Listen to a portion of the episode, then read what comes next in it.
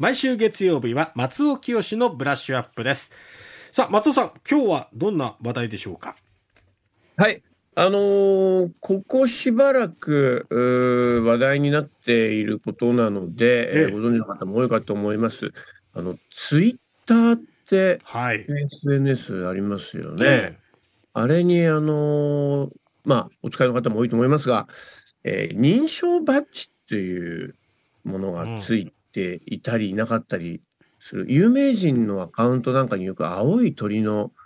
はいはい、青青いチェック項目みたいな。えええー、この人は本人ですよっていうお墨付きを与えるような。はい。まあ、青い鳥っていうのはごめんなさい、そうだ、ツイッター自体もあるんですけどはい。あの、あのー、あれ、まあ、認証バッジっていうのは正しい言い方らしいんですが、はい、まあ、公式マークって言ったりとか、ツイッターブルーって言ったりとか、いろんな言い方、まあ、とにかく、あの、オフィシャルですよっていう印でありまして、ええ、あの去年の、まあ、11月ぐらいですかね、アメリカであのあれが、えー、変えますよっていうような話になってきたんですけど。イーロン・マスクさんが。そうです、そうです。はい、あのそれまではね、なんか有名人の証みたいなところがあったと思うんですが、ええ。えー、有名人もしくはフォロワーが多い人の証みたいなとこがあったかと思うんですけどね、うん、あのイーロン・マスクというまあまあ偉大のロックンロールセレブがですね、うん、オーナーになってから、うん、ツイッターもいろいろとその色合いを変えているようで、うん、えー、まあ結局はあの一旦うんうんその変えますよっていうモヤモヤの期間があって、うん、えー、その前からついてた、えー、ツイッター業界の有名人と、えー、自分で買った人が混在しているような状況になったんですね。まあ、あのーうん、自分で買ったりするっていうのは、まあ大体、えっと、1000円前後で買えるんですけど、うん、月額ね、えなんですけど、のまあ、メリットもあって、うん、その規定字数の140字以上の発信ができるとか、うん、ええ、あのあお二人ともツイッターはよくご覧になってます、はい、今頃っていうのもあれですか、はい、はい、利用してます。で、あの、ショーモアっていう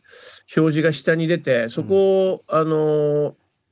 タップすると、なんか字数がバーンと出て、うわ、ツイッターの画面長いみたいなのが出てくるようになったと思いますが、えー、まあ、ね、今年に入ってからのことですけど、うん、あのー、そういうのが、ちょっと一時まあ、あのー、まあ、迷走してたっていうと、語弊があるかもしれないけど、うん、その以前からのツイッター業界での発信力を持っている、うん、人と、自分で買って、えー、その発言の権利を手に入れた人が混在している状況が続いていて、で、それが、あのー、最近になって、一旦全部、まあ、今月ですよ、一旦、あの、お金を払ってない人、課金してない人は、有名人であっても、このバッジを外しますっていう発表が、イーロン・マスクさんの方からありまして、で、一時は実、あの、それこそ1億レベルのフォロワーがいるような、ええ、あのまあトランプさんとかレディー・ガガさんとか、ええ、こういった人たちからバッジが消えるっていう状況があったんですね。うん、ええ、でまあさすがに1億クラスの人っていうとそのあのバラク・オバマとか、まあ、イーロン・マスク本人とか、うん、あのジャスティン・ビーバーとか本当限られた人たちになるんですねケイティ・ペリーとか、なるんだけれどもあのそうじゃない人たちにとってはこれ大変な問題になってて、うん、というのは、えー、本人が本人であることの証明が難しくなったと。うん、あのー、あれはね結局、まあ、僕も青い、えーマークっていうのは一回もついたことないんですよ。僕フォロワー、僕が今、フォロワーの方が3万何千人ぐらいいるのかな？使い出して10年弱ぐらいで、まあ、初めは、あのー、当時、なんか音楽のエッセイ本を出すっていうんで、その宣伝のためにやってくださいって出版社から言われて、ええ。1年限定ってことでやってたんですけど、え。やめ時を失いましてね、あの、あの本も続編を出すことになったんでう、ん。そのまんま続けて、それで、まあ、現在に至って、えーまあ、僕はあのツイッターっていうのはあのそうお仕事の告知もしますし、うん。あのこの番組のことも告知しますし、ええ使っていただいあのつぶやいていただいてますもんね。あのあとはもう本当あのこんなスイーツ美味しかったですよってことも話しますし、社会的なことももちろん発言しますし、まあ本当にあの自分のもう一つの口として、ん。自分の本物の口と同じように、えー、なんていうのかなあのこれは話さないとかって決めずに喋ってる感じなんですけど、ええ。えまあお仕事で割り切って使ってる方とかからするえと、うん。あのー特にこれなりすましアカウントっていうのはもう前から頭の痛い問題だったと思うんですすね。でね。そこがやっぱ一番怖いですよね。はい、うん。でそのためにもまあそれの防止ってことで、えー最大の防止策のとしてこの、えーまあ認証バッジがあったんですが、えこれをお金で買わなきゃいけなくするっていうのは、すごくあの、まあ、どんな有名人でもお金出さなきゃっていうのは言うまあすごくうーん病なんていうのかな公平なうん。感じもあるんですが、うん。一方で、あの、別の言い方をすると、じゃあお金出せばこの件に手に入れられるの？っていうような話になって、うん。これはね、もうツイッターというものから見える、まあ、イーロン・マスク、そしてアメリカ型資本主義、うんえーまあ、いわゆる新自由主義とか、うんいろんなこう社会的なテーマをはらんでる話になっちゃうんですね。うんつまり、まあ、アメリカ型のその、ああ、まあ、アメリカなんていうのは全部金だから、みたいな、こう、僕は子供の頃から言われてきたような、うん紋切り型ではあるけども、これ上等句ありますね。この、うんマニマニマニーの世界ですね。うんで、まあ、ツイッターよ、お前もかと。結局、ツイッターは、あのー世界の民主化あーの、まあ、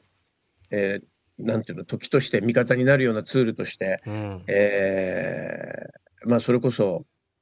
うーん、まあツイッターだけじゃないですけれども、フェイスブックなんかもそうですけれども、うん。あの、世界の民主主義を先導してきたツールとしても認知されていたんですが、うん。これお金になっちゃうんだっていうところに、まあ難色を示す。もう、俺は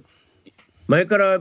ツイッターに関しては思うとこあったけども、これ金出せっていうんだったらもうツイッターやめるいいきっかけになったなんてことを、えー公言するうん有名人の方も出てきたりして、まあ、ちょっと騒ぎになってたことをあのご存知の方も多いかと思うんですが、うん。これね、あのーほとんどの人には、これまた青い、えーこのバッジ戻ってきちゃったんですね。うんはい。結局は1ヶ月もなかったかな、外されてるのは。これはね、壮大な社会実験だったような気もするし、単純に軌道修正したってことかもしれないんですが、うん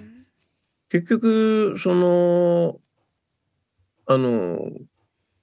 お金というものに対しての、うん